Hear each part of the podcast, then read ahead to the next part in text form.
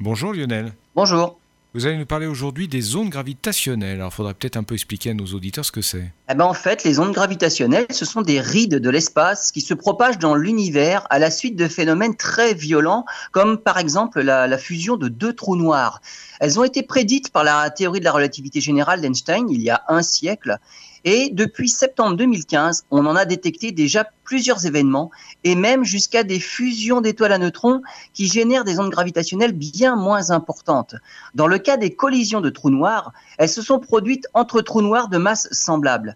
Les astronomes viennent de détecter un signal particulier car tout indique que cette fois-ci, les trous noirs ont des masses vraiment différentes et c'est une première.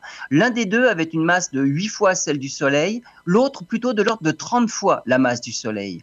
L'étude des ondes gravitationnelles peut en fait donner des renseignements sur les objets qui les provoquent, comme le son, par exemple, peut donner des renseignements sur les instruments qui les génèrent. On peut ainsi avoir des informations, bien sûr, sur la masse des trous noirs en question, mais aussi sur leur rotation, l'inclinaison de leur orbite et aussi leur distance à la Terre. Dans le cas de cet événement particulier, la collision entre les trous noirs s'est produite à 2,3 milliards d'années-lumière. Les ondes produites par cette collision vraiment dissymétrique laissent apparaître dans leur spectre des harmoniques jusque-là jamais observées.